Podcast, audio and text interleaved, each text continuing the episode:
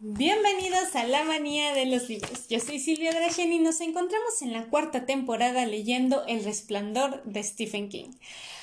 Así que sin más que decir, empecemos con el episodio 34 titulado Los Setos.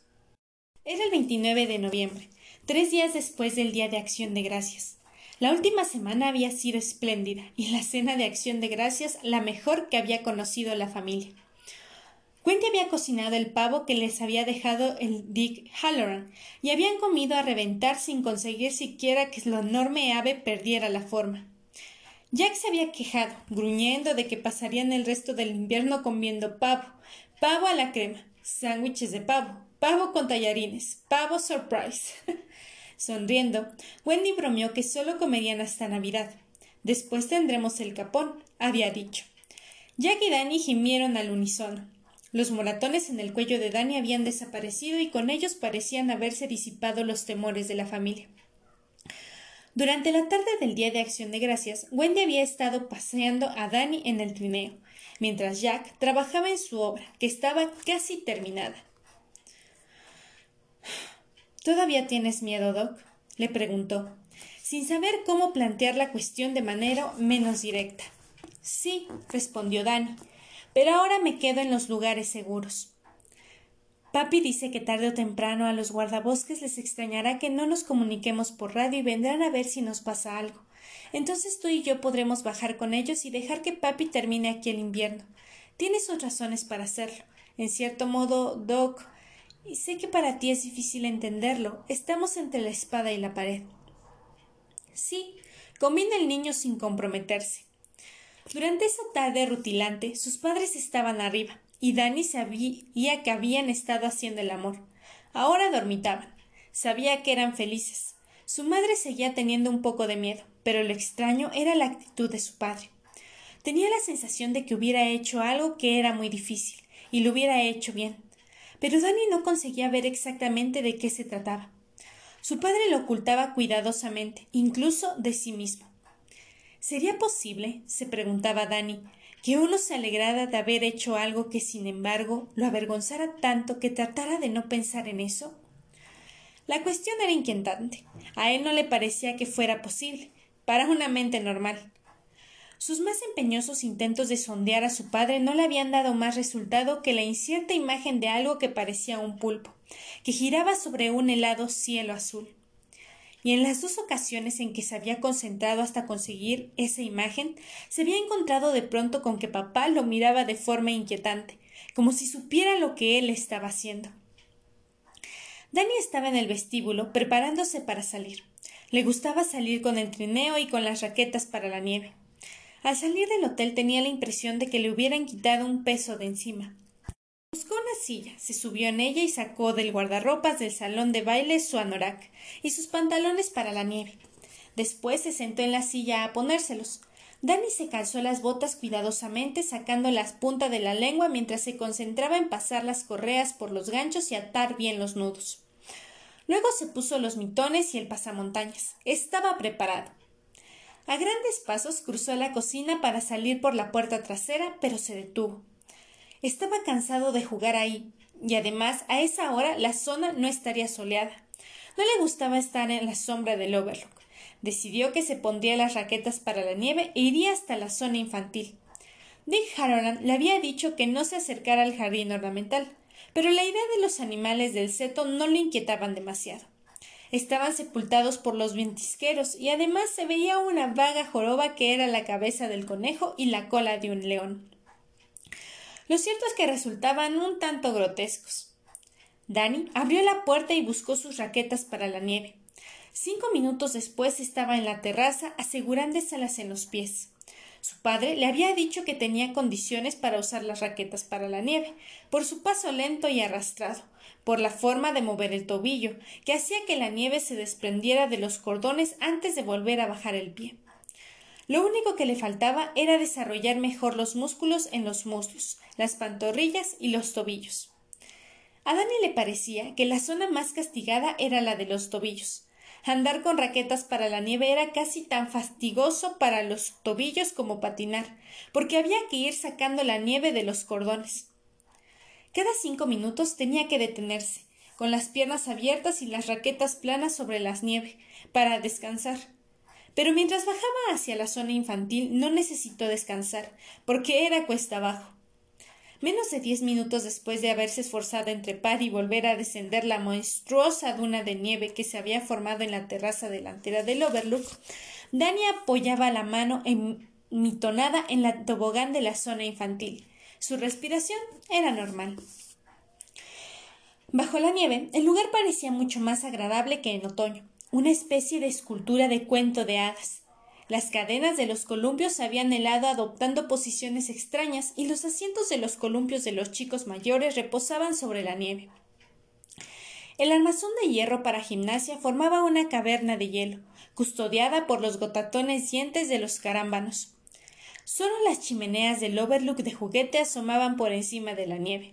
Ojalá el auténtico estuviera tan sepultado como éste, se dijo. La parte superior de los tubos de cemento asomaba, en dos puntos, como los siglos de los esquimales. Danny fue hacia ahí y poniéndose en cunclillas empezó a cavar. No tardó mucho en dejar al descubierto la oscura boca de uno de ellos y en deslizarse al interior del frío túnel. En su imaginación era Patrick McGowan, el agente secreto persiguiendo a los agentes del KGB por las montañas de Suiza. Por el canal de televisión de Burlington habían vuelto a pasar episodios de ese programa en dos ocasiones, y su padre nunca se los perdía. Era capaz de no ir a una fiesta por ver el agente secreto o los Vengadores, y Danny siempre lo acompañaba. Se habían producido aludes en la zona y Slobo, el copisco agente del KGB, seguía matando a su novia con un dardo envenenado. Pero la máquina antigravitatoria rusa debía de estar por las inmediaciones, tal vez al final del mismo túnel. Sacó la automática y empezó a recorrer el túnel de cemento con los ojos muy abiertos, alerta y respirando lentamente. Al otro extremo del tubo de cemento estaba totalmente bloqueado por la nieve. Trató de cavar para atravesarla y se quedó atónito y un poco inquieto al ver qué dura estaba, casi totalmente congelada por el frío y endurecida por el peso de la nieve que tenía encima. De pronto la ficción del juego se desplomó sobre él, y súbitamente cobró conciencia de que se sentía encerrado y nervioso en el estrecho tubo de cemento. Oía el murmullo de su respiración húmeda, rápida y hueca. Estaba bajo la nieve y por el agujero que había excavado para llegar ahí apenas se filtraba la luz. De pronto deseó más que ninguna otra cosa estar a la luz del sol, y recordó que sus padres dormían y no sabían dónde estaba. Pensó que si el agujero que había excavado se desmoronaba, él quedaría atrapado y que el Overlook sería su enemigo. Danny se volvió con cierta dificultad y se arrastró de vuelta a lo largo del tubo de cemento, oyendo cómo las raquetas para la nieve traqueteaban a sus espaldas con un ruido de madera, hundiendo las manos en las hojas secas que quedaban del otoño. Acababa de llegar al extremo del túnel y la fría luz que entraba inciertamente desde arriba cuando la nieve se desmoronó, no en mucha cantidad, pero la suficiente para espolvorearle la cara y tapar la abertura por la que había entrado y dejarlo en la oscuridad. Por un momento, el pánico más absoluto le heló el cerebro y le dejó incapaz de pensar. Después, como si viniera desde muy lejos, oyó la voz de su padre, diciéndole que nunca debía jugar en el vertedero de basura de Stovington, porque a veces había gente estúpida que llevaba ahí frigoríficos viejos sin haberles quitado la puerta, y si un niño llegaba a meterse dentro de uno de ellos y la puerta se cerraba, no iba manera de salir, por lo que moriría en la oscuridad. Y no querrás que te pase una cosa así, ¿verdad, Doc? le había preguntado su padre. Y sin embargo le había pasado, le susurró su cerebro aterrorizado. Ahora estaba en la oscuridad y encerrado, y hacía tanto frío como un frigorífico, y aquí adentro hay algo conmigo. Contuvo el aliento. Un terror somnoliento se le infiltró en las venas. Sí, ahí dentro había algo con él, algo espantoso que el Overlook tenía reservado para un momento como ese. Tal vez una araña enorme que se hubiera escondido bajo las hojas o una rata, o quizá el cadáver de un niño que hubiera muerto ahí, en la zona infantil. ¿Había ocurrido eso alguna vez? Danny se dijo que sí. Pensó en la mujer de la bañera, en la sangre y en los sesos sobre la pared de la suite presidencial. O quizá fuera un niño que se hubiera partido el cráneo al caer de las barras o de un columpio, y que ahora se arrastraba tras él en la oscuridad, con una mueca horrible, en busca de un último compañero para sus juegos interminables y eternos. Dentro de un momento lo oiría acercarse. En el extremo opuesto del tubo de cemento, Dani oyó los crujidos furtivos de las hojas muertas, mientras algo se acercaba a él lentamente a gatas.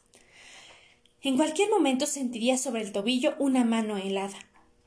Esa idea lo arrancó de su parálisis. Empezó a excavar la nieve suelta que se había desmoronado y obstruía la salida del tubo, arrojándola hacia atrás entre las piernas, en polvorientos montones como un perro intentando desenterrar un hueso. Una luz azul se filtraba desde arriba, y Danny se dirigió hacia ella, como un buceador que emerge desde aguas profundas. Se raspó la espalda en el borde del tubo. Una de las raquetas para la nieve se le enredó en la otra. La nieve se le metía dentro del pasamontañas y por debajo del cuello del anorak. Con las manos convertidas en garras siguió excavando la nieve, que parecía empañada en retenerlo, en absorberlo hacia abajo, hacia el tubo de cemento por donde andaba eso todavía no visto, que hacía crujir las hojas, y en dejarlo ahí para siempre. Después consiguió salir. Su rostro se volvió hacia el sol y se encontró arrastrándose por la nieve para alejarse de ahí, jadeando ásperamente con la cara pálida, como una máscara viviente de terror. Llegó como pudo hasta las barras gimnásticas y ahí se detuvo a ajustarse las raquetas para la nieve y recuperar el aliento. Mientras enderezaba las raquetas y volvía a ajustar las correas, no apartó ni un momento la mirada del extremo del tubo, temiendo ver algo que salía de ahí. No fue así, y pasados tres o cuatro minutos, Dani empezó a respirar con normalidad. Fuera lo que fuera, era algo que no podía soportar la luz del sol, algo que estaba recluido allá abajo, que tal vez solo pudiera salir cuando oscurecía, y cuando los dos extremos de su prisión circulaban estaban taponados por la nieve. Pero ahora estoy a salvo, estoy a salvo, pensó aliviado. Tras él oyó un golpe suave de algo al caer. Dani se volvió y miró hacia el hotel. Sin embargo, antes de mirar sabía qué iba a ver, porque sabía lo que había provocado ese ruido suave de algo que se desmoronaba. Era el ruido de un montón de nieve al caer, al mismo ruido que hacía cuando se deslizaba del tejado del hotel y caía al suelo. ¿Puedes ver los indios que hay en esta figura? Sí que podía.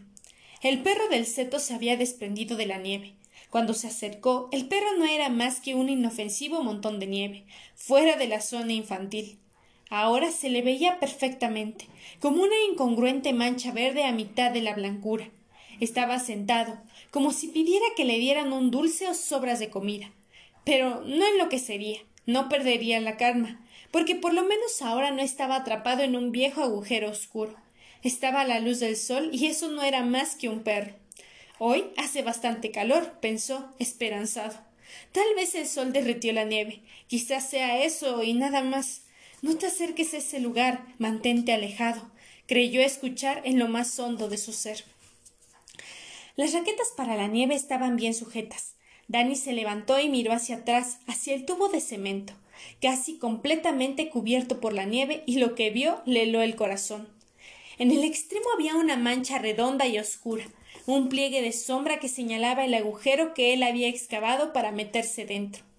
Ahora, pese al deslumbramiento de la nieve, le pareció que venía algo que se movía, una mano, la mano de un niño desesperadamente desdichado, una mano suplicante que se ahogaba. Sálvame, por favor. Sálvame. Y si no puedes, por lo menos ven a jugar conmigo. Por siempre. Por siempre jamás. No. susurró roncamente Dani. La palabra le salió como algo áspero y desnudo de la boca que le había secado por completo. Sintió que su mente estaba a punto de perderse en la inconsciencia, de desaparecer como había desaparecido cuando aquella mujer de la habitación había. Ah, se aferró a los hilos de la realidad y los sujetó con firmeza. Tenía que salir de ahí. Concéntrate en esto. No pierdas la calma. Pórtate como un agente secreto. ¿Acaso Patrick Gohan estaría llorando y mojando los pantalones como si fuera un bebé? Al pensar en eso se calmó. Volvió a oír el ruido de la nieve al caer. Se volvió y vio que la cabeza de uno de los leones se alzaba sobre la nieve, mostrándole los dientes. Estaba más cerca de lo que debía haber estado, casi junto al portón de la zona del recreo infantil. El terror intentó apedrarse de él, pero lo dominó. Era el agente secreto y escaparía. Echó a andar para salir de la zona del recreo, dando el mismo rodeo que había dado su padre el día de la primavera nevada. Se concentró en el lento caminar con raquetas, pasó llanos y levantar demasiado el pie para no perder el equilibrio, girar el tobillo para hacer que la nieve se desprendiera de las correas. ¡Qué lento parecía! Llegó a la esquina de la zona, donde la nieve formaba un pentisquero alto que le permitió pasar por encima de la cerca. A mitad de camino estuvo a punto de caer, cuando una de las raquetas se le enganchó en un poste de la cerca. Se inclinó en un ángulo inverosímil, extendiendo los brazos, recordando lo difícil que era volver a levantarse cuando uno caía. A su derecha le llegó el mismo ruido sordo de desmoronamiento de nieve. Al mirar, vio que los otros dos leones, despejados de nieve hasta las garras delanteras, estaban uno junto al otro, a unos sesenta pasos de distancia. Las muescas verdes que señalaban los ojos estaban fijas en él. El perro había vuelto la cabeza. Eso solo sucede cuando no estás mirando, se dijo. Las raquetas para la nieve se le habían cruzado y Danny cayó boca abajo en la nieve, extendiendo inútilmente los brazos. La nieve se le metió por la capucha y el cuello, y por los bordes de las botas. Se esforzó por enderezarse y salir, procurando volver a prisa sobre las raquetas, sintiendo cómo el corazón latía enloquecido. Recuerda que eres el agente secreto. Recuerda que eres el agente secreto. Volvió a perder el equilibrio, esta vez hacia atrás. Por un momento se quedó tendido mirando al cielo, pensando que lo más sencillo era entregarse. Después pensó en lo que había en el tubo de cemento y se dio cuenta de que no podía. Volvió a ponerse de pie dirigiendo la mirada hacia el jardín ornamental. Los tres leones se habían reunido, tal vez a unos doce metros de distancia. El perro se había desplazado a la izquierda de ellos, como para bloquearle la retirada. No tenía nada de nieve, salvo un coballarín polvoriento alrededor del cuello y el hocico, y estaba mirándolo. Jadeando, Dani sentía el pánico como una rata que lo roía en su interior retorciéndose. Luchó contra el pánico, contra las raquetas para la nieve. No luches contra ellas, Doc. Camina sobre ellas, como si no fueran tus propios pies. Camina con ellas había dicho su padre. Empezó de nuevo a caminar intentando recuperar el ritmo fácil que había practicado con su padre. Poco a poco empezó a recuperarlo, pero pronto se dio cuenta de lo cansado que estaba, de hasta qué punto el miedo lo había extenuado. Sentía los tendones de las piernas ardientes y temblorosos. Enfrente se distinguía el Overlook, burlescamente distante, que daba la impresión de estar mirándolo con sus múltiples ventanas, como si todo aquello no fuera más que una especie de competición en la que apenas estaba interesado. Danny volvió a mirar por encima del hombro y contuvo el aliento. El león más próximo no estaría más de seis metros a su espalda, abriéndose paso en la nieve como un perro que nadara en un estanque. Los otros dos, a derecha e izquierda, los seguían de cerca. Eran como un pelotón del ejército en misión de patrulla, el perro ligeramente escorado a la izquierda, guardándoles el flanco. El león más próximo tenía la cabeza baja. Los músculos de las paletillas se le perfilaban poderosamente por encima del cuello. Tenía la cola levantada, como si en el instante antes de que Dani se volviera a mirarlo hubiera estado agitándola inquietantemente. Dani Pensó que parecía un gato grande que se divirtiera jugando con un ratón antes de matarlo. Si se caía, estaba perdido. Jamás permitirían que se levantara. Saltarían encima. Extendió desesperadamente los brazos y se precipitó hacia adelante. Estuvo a punto de perder el equilibrio, pero siguió caminando, sin dejar de mirar por encima del hombro. El aire le silbaba al entrar y al salir de la garganta, seca como un vidrio ardiente. El mundo se había reducido a la nieve segadora, el verde de los setos y el murmullo susurrante de las raquetas para la nieve, y algo más, un ruido suave, ahogado y acolchado. Trató de apresurarse, pero no podía. En ese momento iba andando por la senda sepultada bajo la nieve, con su cara de niño casi hundida en la capucha del anorak en la tarde calma y luminosa. Cuando volvió a mirar hacia atrás, el león delantero estaba apenas a un metro y medio de él. Tenía la boca abierta, las grupas tensas como la cuerda de un reloj. Por detrás de él y de los otros leones alcanzó a ver al conejo, que también asomaba fuera de la nieve la cabeza de un verde brillante, como si se hubiera despojado de su horrenda máscara inexpresiva para preservar el final de la cacería. Por fin, sobre el césped del jardín delantero del Overlut, entre las calzadas circular para coches y la terraza, Danny se dejó ganar por el pánico y empezó a correr torpemente con sus raquetas para la nieve, ya sin atravesar a mirar hacia atrás, cada vez más inclinado hacia adelante, con los brazos extendidos ante él como un ciego que tanteara los obstáculos. Había perdido la capucha dejando al descubierto su rostro, de un blanco enfermizo, pastoso, salvo en las mejillas los ojos desorbitados por el terror. Estaba muy cerca de la terraza. Tras él oyó de pronto un crujido áspero de la nieve en el momento en el que algo saltaba. Cayó sobre los escalones de la terraza gritando sin emitir ruido alguno, y trepó a gatas, mientras las raquetas se sacudían ruidosamente tras él. En el aire resonó un ruido sibilante y Dani sintió un repentino dolor en la pierna. Oyó el ruido de la tela al desgarrarse y se dijo que debía estar solo en su mente. Escuchó un bramido, un rugido colérico, olió la sangre y arbustos. Cayó en la terraza sollozando roncamente, sintiendo en la boca un extraño sabor a cobre. El corazón le golpeaba como un trueno en el pecho. De la nariz se le escurría un hilillo de sangre. No tenía idea de cuánto tiempo llevaba ahí tendido cuando se abrieron las puertas del vestíbulo y Jack salió corriendo, sin más ropa que los vaqueros y un par de zapatillas. Tras él venía Wendy. Dani. Doc, Danny, por Dios, ¿qué te pasa? ¿Qué sucedió? Papá lo ayudaba a levantarse. Por debajo de la rodilla, Danny tenía los pantalones desgarrados, así como el calcetín de lana, y en la pantorrilla se apreciaba una herida superficial, como si hubiera intentado abrirse paso a través de un seto verde, y las ramas lo hubieran rasguñado. El chico miró por encima del hombro. A lo lejos, en el parque, más allá del campo de golf, se veían varias formas imprecisas, cubiertas de nieve. Eran los animales del seto, entre ellos y la zona del recreo infantil, entre ellos y el camino. Las piernas le temblaban. Jack lo cogió en brazos y Danny se echó a llorar.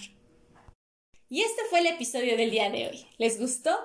Si es así o si no es así, háganmelo saber en mis redes sociales. Recuerden que tengo Facebook e Instagram y TikTok que encuentran como la manía de Silvia Dreschen. Además de que ya pueden escuchar el nuevo podcast de La manía de las palomitas que sube episodios todos los viernes. También pueden escuchar el segmento de Drashen Cuenta Cuentos de la manía de los libros y bueno, ya para finalizar, recuerden que en la manía de los libros se sube episodio todos los lunes y los miércoles a las 12 de la tarde. Así que sin más que decir, yo soy Silvia Drachen y nos vemos en un próximo episodio.